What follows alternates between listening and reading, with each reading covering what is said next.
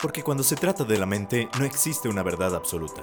En este programa descubriremos juntos la perspectiva de amigos, expertos y no tan expertos de diferentes temas que en definitiva atraparán tu atención.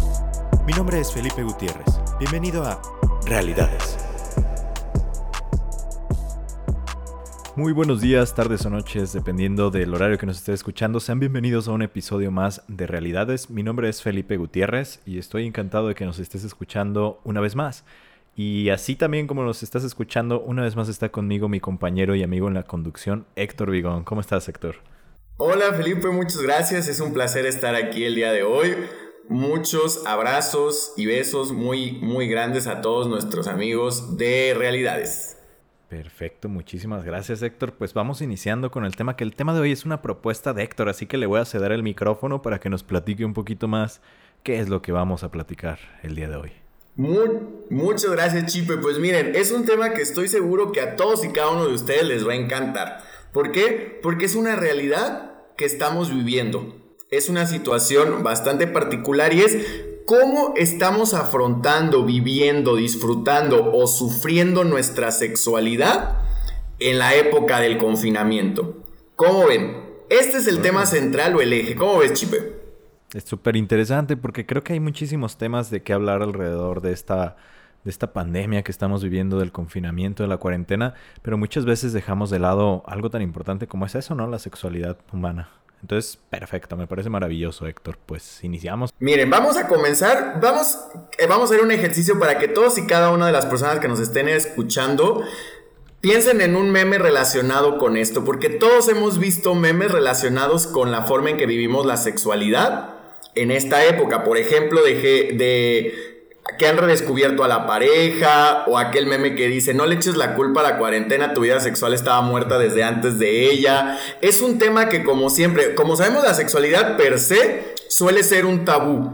Entonces ahorita en estos temas de confinamiento o aislamiento, pues nos da un poquito, por un lado hay una vertiente en la que somos más libres de hacerlo porque no estamos frente a frente, pero a la vez también estamos escondidos en un secreto de que no sé si hablar porque he tenido que experimentar cosas nuevas, que es lo que vamos a ver, y no, me da hasta pena decir que ando mandando nudes, que ando mandando mensajitos candentes, que mando audios así como medio gimiendo con mi pareja. Y no es un tema del que sea tan fácil que lleguemos a platicar con nuestros amigos, por ejemplo. Claro, y, y es ciertas prácticas que de repente pudieran ser como un plus en una relación, o no en una relación, sino en tu vida sexual como tal eh, como dices, mensajitos y todo eso, ahora se vuelven una, una, normalidad, ¿no? Dado que pues es el único camino que podemos seguir eh, referente a este tema de la sexualidad en este momento. Exacto. Y me gustaría que comenzáramos definiendo como tal, solamente para empezar, la sexualidad. ¿Qué es la sexualidad? Pues es un conjunto de fenómenos no meramente individuales, es un conjunto de fenómenos físicos, conductuales, emocionales, eh, vivenciales, que, en el cual nosotros expresamos nuestra identidad, exactamente, nuestra identidad como hombre, como mujer y todos los roles que van a partir de esto. Y la sexualidad, solamente una parte de ella, es precisamente el erotismo que es la parte de la genitalidad, de la expresión de las emociones, el cariño y el afecto. Entonces aquí vamos a partir de diferentes escenarios, porque muchos de ustedes nos podrán decir yo soy soltero, o yo vivo con mi pareja, o yo tengo pareja pero no la he podido ver porque estamos en, en la cuarentena, y vamos a ir como digamos desmenuzando cada uno de estos puntos. Vamos a partir de la persona que es soltero y se quedó solito en su casa o, se quedó con su familia. ¿Cómo estamos viviendo la sexualidad en confinamiento en todo esto? Partimos de la masturbación. Hay varios videos súper interesantes que hablan que los índices de masturbación, como en encuestas, obviamente anónimas, ha aumentado muchísimo. ¿Por qué? ¿Por qué creen ustedes? Pues ¿Por qué crees tú, práctica, mm, pues saludable en el sentido de que no, no tienes riesgo de contagio con alguien más y que es pues a lo que puedes recurrir, ¿no? Estando en esta situación, al final de cuentas. Claro, claro, claro. Y digo, no, no quiero entrar en detalles, pero no me dejarán mentir que muchos de nosotros en algún momento de nuestra vida tenemos insomnio, entonces nos vamos por la vieja confiable. entonces ahorita que hay este tema de tensión en la casa, de que hay como que no sabemos qué va a pasar, no nos cansamos, tenemos insomnio, pues la masturbación se convierte también en una parte casi casi del día a día casi casi del día a día. No esperamos que nos digan que sí, cada quien vive su proceso. Sin embargo, es una parte que estamos experimentando constantemente. Y hemos redescubierto la forma y las cosas como lo hacemos. Porque al, ser una práctica constante, muchos de nosotros hemos comenzado a investigar poquito más, a descubrir nuevas cosas de nosotros. Y quien no lo ha hecho, a lo mejor puede entrar en un estado de frustración. Entonces, ese sería a lo mejor una buena, una buena primera, un buen primer tip. Que en este tema del autoconocimiento, porque estamos en un confinamiento ante cuatro paredes y nos estamos encontrando con nosotros mismos hasta en el tema de la sexualidad. Entonces es un buen momento para conocernos un poquito más, encontrar esos puntos de, placer propios y redescubrir nuestra sexualidad y el afecto que le damos a nuestro cuerpo. Totalmente de acuerdo, porque como bien lo dices, al final de cuentas, el ser humano está en constante evolución y todos los aspectos del ser humano. Y uno de ellos justamente es esta parte de, de la sexualidad, ¿no? Y recordemos, como decías bien Héctor al inicio, que tanto la sexualidad como el erotismo no tienen que ver solamente con un aspecto físico. Hay un montón de factores eh, que están alrededor de la sexualidad, del erotismo, del autoerotismo, que es importante tomarlos en cuenta, porque no solamente es el acto como ya, eh, eh, también entra la parte a lo mejor de las fantasías, también entra la parte como de redescubrir nuevas maneras, nuevos nuevos estímulos, no lo sé, hay un montón de cosas, ¿no? Que es bien interesante y, pues creo que qué mejor oportunidad ahorita que, que muchos tienen tiempo para empezar y espacio, ¿no? Para Exacto. Sí, y aquí como grandes aplicaciones del mundo, por ejemplo Tinder, ha sacado provecho de esta parte de sacar esas promociones de, bueno, ahorita que, que, andamos cachondones, solitos en nuestra casa, abrimos para que puedas hablar con una persona que está en Australia, porque él está pasando por lo mismo que tú, él está en confinamiento también, aquí no hay ningún país del mundo que se esté salvando. Entonces estas aplicaciones dicen, bueno, te doy pasaporte abierto para que viajes virtualmente a donde quieras, conozcas hombres y pues tengas una relación sexoerótica, eh, de cualquier tipo, a partir de la distancia, ¿no? Que eso es algo bien importante también que como ahorita las expresiones de afecto, porque a lo mejor antes cuando tu novio, tu novia o algún desconocido te decía te amo, te extraño, decías es que no es lo mismo que me lo digas en persona, en persona se siente más bonito, pero ahorita, en la situación en la que vivimos, toma muchísimo más poder y muchísimo más sentido porque es la única oportunidad o una de las únicas formas de expresión que tenemos en esta época de confinamiento. Entonces, aquí hay un fenómeno bien interesante, que la sexualidad a veces la entendemos como un fenómeno individual, pero es un fenómeno social. ¿Por qué? Porque la realidad que está pasando, todo lo que está pasando allá afuera, nos está involucrando en la intimidad de nuestra cama, en la intimidad de nuestro cuerpo, en la intimidad de nuestra mente, de nuestro corazón. y siempre ha sido así, ¿no? Solamente que ahora con esta situación pues han aumentado los índices a lo mejor de, depresión y junto con la depresión y la ansiedad que son, que son cosas muy comunes y muy esperadas para una pandemia que estamos viviendo, viene también, este, puede ser una de dos, ¿no? O bajo apetito sexual o muy alto apetito sexual, que, regularmente es lo que pasa en indicadores conductuales y sexuales eh, cuando hay algún problema social o, o, personal, ¿no? Que te vas a algo, alguno de los extremos.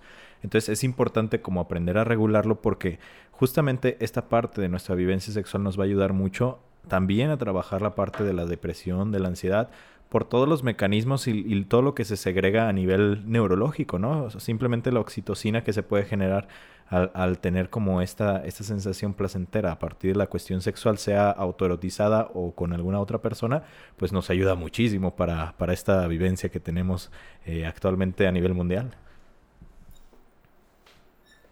Claro, y, digamos que es un, mecanismo de supervivencia que nos va a ayudar precisamente a afrontar estas situaciones. Y aquí podemos, en este tema que acabas de mencionar, Chipe, creo que nos podemos saltar al siguiente escenario, que es precisamente estas parejas que a lo mejor ambos estaban trabajando antes de la contingencia, llega la contingencia y tienen que estar juntos todo el día.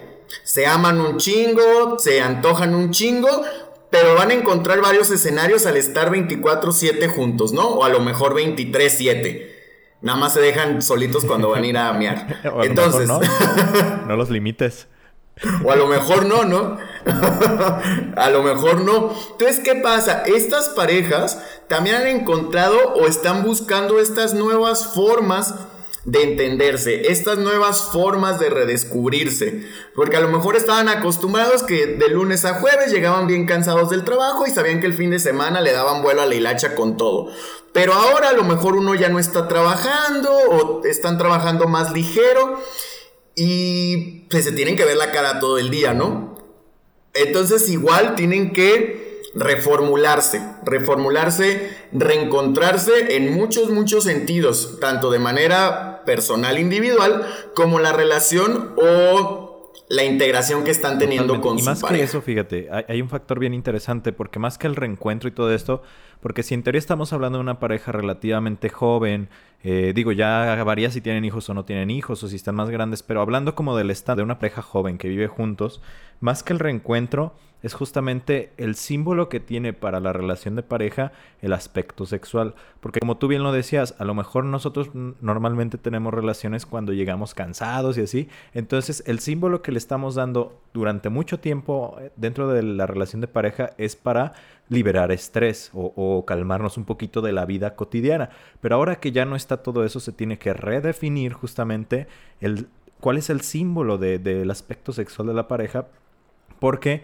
si lo hacen bien, les va a funcionar para generarlo como debería ser, auténticamente un, factor de intimidad, que creo que es como el, el, ejemplo a seguir, ¿no? La parte que deberíamos de buscar si hablamos de una pareja que vive juntos, vaya. Sí, Precisamente, y, yo creo que esta situación nos está otorgando un bloque grande de plastilina en el cual nosotros podemos moldearlo para que se convierta en nuestro mejor amigo, en nuestro mejor aliado para, para redescubrir, resignificar nuestra vida, resignificar nuestra vida, o se puede convertir en nuestro peor enemigo también, se puede convertir en el desencadenante de cosas que traíamos atoradas de años, de meses, de días, no sé, y entonces creo que ahí es donde nosotros tenemos que poner el foco y este podría ser otro tip para las personas que nos están escuchando.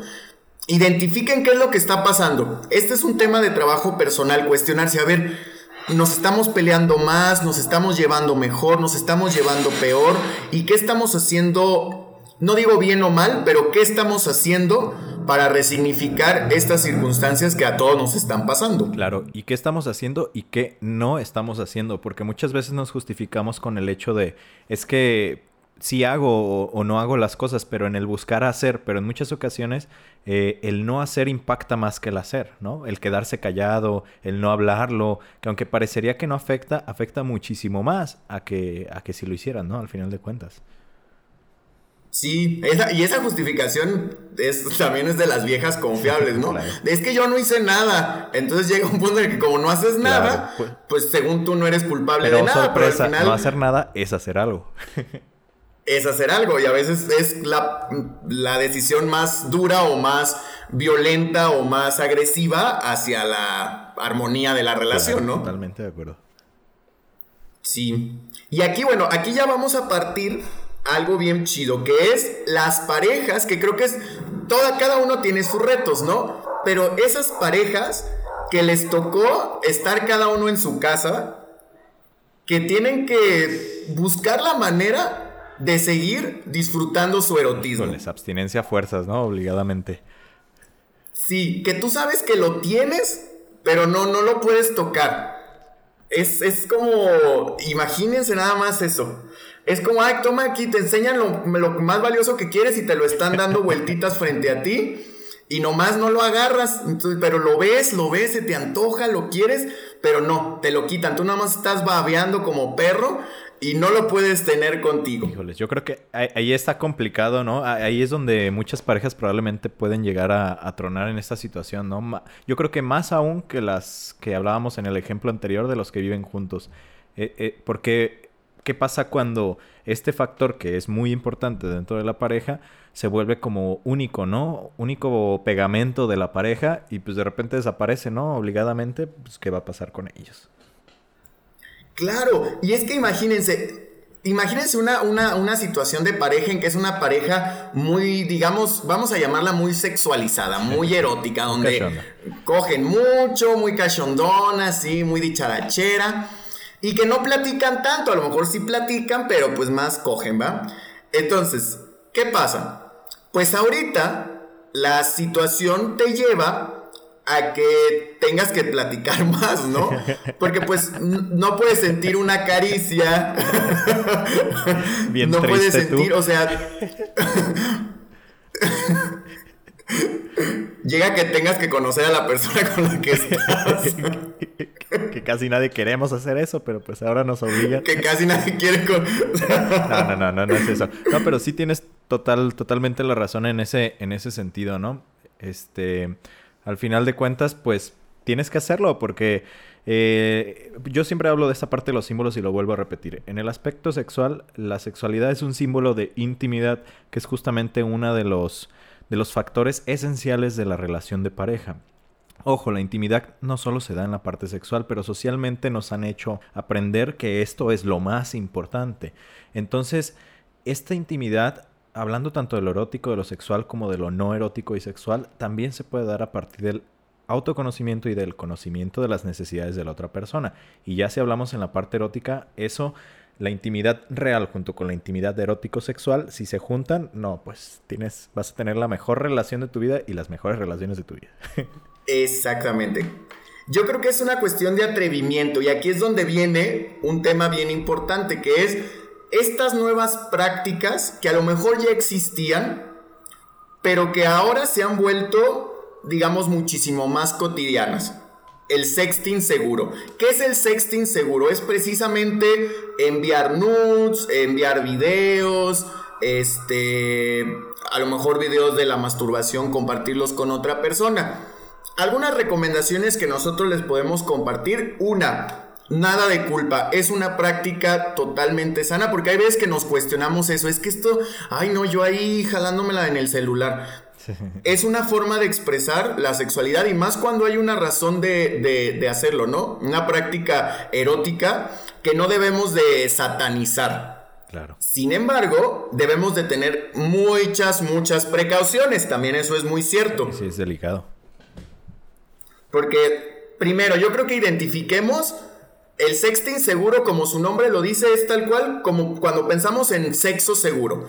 Es una pareja estable o si no es estable hay acuerdos claros entre los dos que se conocen en el cual, porque a lo mejor esa persona que conocí de Tinder, eh, le empiezo a mandar muchos videos míos y a lo mejor en Australia ya están rondando los videos míos de metiéndome un pepino y qué onda, ¿no? ¿Qué, específico fuiste con eso?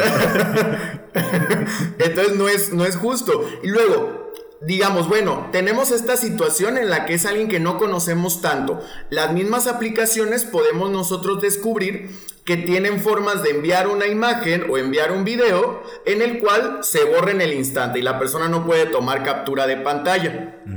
Así que la tecnología y las herramientas de la tecnología es importante que las conozcamos para identificar cuál herramienta usamos, con qué persona y en qué momento. Y, les voy a dar un tip en ese aspecto que estoy seguro que ni tú te, te lo sabes, Héctor.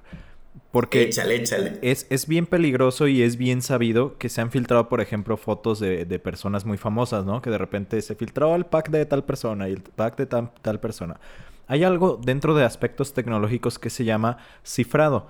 Cuando tú mandas un mensaje, sea en texto, en video, en foto o en videollamada, como sea, tu mensaje o lo que estás mandando se cifra de tal manera que nadie lo pueda ver, se manda a un servidor y ese servidor lo manda al dispositivo de la otra persona.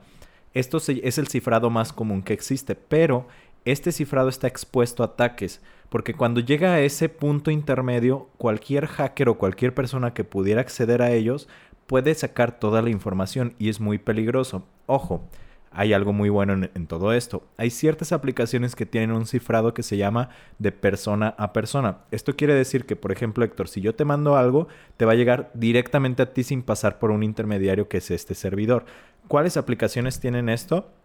Eh, WhatsApp, eh, FaceTime, por ejemplo, mm, eh, Telegram, no, espérate, Telegram no lo tienen, pero WhatsApp y FaceTime y el, chat de, de iPhone lo tienen. De ahí en fuera, casi ninguna otra aplicación. Para que tengan mucho cuidado, digo, si realmente vas a querer proteger como esa parte, creo que es importante en ese aspecto técnico. Y en otro aspecto que tal vez lo ibas a tocar y me voy a adelantar un poquito, pues creo que tenemos que decirlo, debe de ser consensuado, ¿no? No le vas a mandar tus fotos ni nada a alguien que, que ni te las pidió para empezar y no vas a pedir ni vas a forzar a alguien que lo haga hacia contigo. Creo que eso es bien importante tenerlo bien en mente así como primer punto. Este, y, por otro lado, protegerte de la mejor manera. Por ejemplo, si vas a mandar videos o fotos, se recomienda pues muchas veces no, que no salga tu cara, ¿no? Si, si hay como muchísima confianza y, si lo quieres hacer, pues adelante. Pero de preferencia lo que recomienda es que no se mande como, como la cara, que se proteja de alguna manera, una marquita de agua para saber a quién se lo mandaste y si por ahí anda filtrado, pues ya sabes quién, quién lo compartió, ¿no? Claro, claro, claro. Y creo que yo creo que le diste a unos puntos así como ejes centrales que no, le van a ayudar mucho, nos van a ayudar mucho a todos nosotros para que sea realmente una práctica segura. Podemos identificar a la persona con la que estamos, identificamos qué aplicación es la mejor, identificamos qué puntos tocar y ya que nosotros estamos en un entorno seguro, en un entorno consensuado, en un entorno de goce, porque para eso es de goce, y ahora sí nos podemos soltar libremente y atrevernos a hacer cosas, ¿no? Atrevernos a la exploración, a aventarnos a, aventarnos a hacer cosas. Yo creo que es como ese, ese miedito, ese tabú de decir, es que ¿cómo voy a hacer esto? Hazlo, hazlo. Pone el marco de referencia, pone el marco de seguridad y hazlo. No va a pasar nada. Al final del día es una nueva forma que la sociedad y las circunstancias nos han llevado a hacer y hay que aprender a disfrutarlo. Obviamente nada se va a comparar con el tacto, cuerpo a cuerpo, mano a mano, beso a beso. Sin embargo, estas herramientas que tenemos actualmente podemos aprovecharlas y alimentar una relación o alimentar un, un, un erotismo, alimentar un autoconocimiento de una manera igual de enriquecedora, ¿no? Totalmente de acuerdo. Hay que aprovechar las, las eh, herramientas tecnológicas que muchas veces le tiramos tanta tierra que no nos permiten conectarnos en la vida real, pero ahora se volvieron esenciales a partir de una situación a nivel mundial como es una pandemia, ¿no? Entonces, en este sentido creo que explótenlas, en todo sentido de la palabra. Así es. Y ya para ir cerrando este tema del día de hoy, pues son justamente vamos a rescatar esos tips que les van a ayudar a que ustedes eh, pues aprovechen y puedan vivir su sexualidad al máximo. Creo que a lo mejor va a sonar muy reiterativo, pero es marcarlo en un entorno seguro. Cualquier decisión que nosotros tomemos, tanto eh, si somos solteros y con un desconocido de Tinder de Australia, si nosotros solitos nada más en nuestra casa, que decimos, ay, qué bonito el plumón. Bueno, vamos a ver si el plumón es una buena herramienta para mi práctica sexual. Entonces, primero, identificar. Todo en un marco de seguridad y en un marco de goce, porque esto es para gozarse, igual que, que, hacerlo físicamente, ¿no? Es, es una situación de goce. Algo muy importante. Dos, atrevernos, investigar, tenemos tiempo. Si no sabemos algo, le preguntamos a un experto, leemos un libro, eh, investigamos, a lo mejor si no, no tenemos como la mente tan abierta para la creatividad y nos sentimos un poquito aburridos en la forma en que pues a lo mejor en un principio mi novio y yo pues nos mandábamos eh, fotos de nuestros genitales. Pero pues como lo hacemos todos los días porque no nos vemos, pues nos da, pues ¿qué más podemos hacer? Entonces a lo mejor investigamos en internet o nos ponemos creativos, lo platicamos con la pareja y, oye, y si no sé, y si a lo mejor me, me, visto sexy en mi cuarto y pongo musiquita y te mando un video y a lo mejor tú tienes una chela en tu casa y una chela en mi casa y nos la tomamos así como cachondeando, todo es válido, consensuado y redescubriendo. Y algo que tocó Chipe bien importante, que es resignificar todo darle nuevos significados a cada uno de los puntos, porque eso es lo que nos va a permitir darle el valor esto no es mejor o peor que lo que había antes, es lo que hay ahorita y es el significado positivo que le podemos dar. Totalmente de acuerdo. Hay muchísima información en línea que les puede ayudar como a tomar mejores decisiones, qué comprar, qué no comprar, qué utilizar, qué hacer, qué no hacer. E inclusive les vamos a dejar en la descripción algunos perfiles de sexólogos en Instagram que tienen contenido bien interesante referente a esto, la pandemia, y en términos generales, que creo que pudiera ser eh, muy bueno que lo revisen y que lo sigan. Entonces eso sería un tip bastante bueno. Perfecto.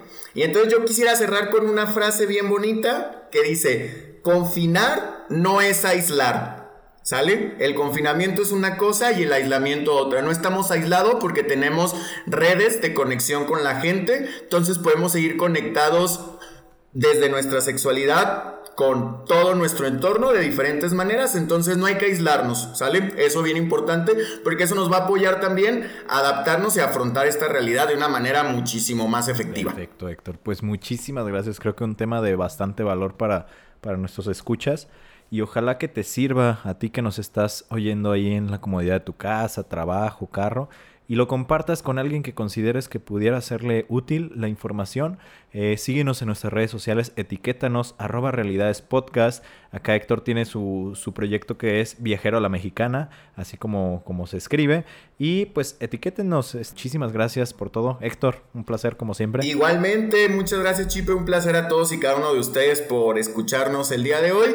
Y nada, pues que tengan un excelente día y a disfrutar su sexualidad al máximo. Hasta luego. Hasta luego.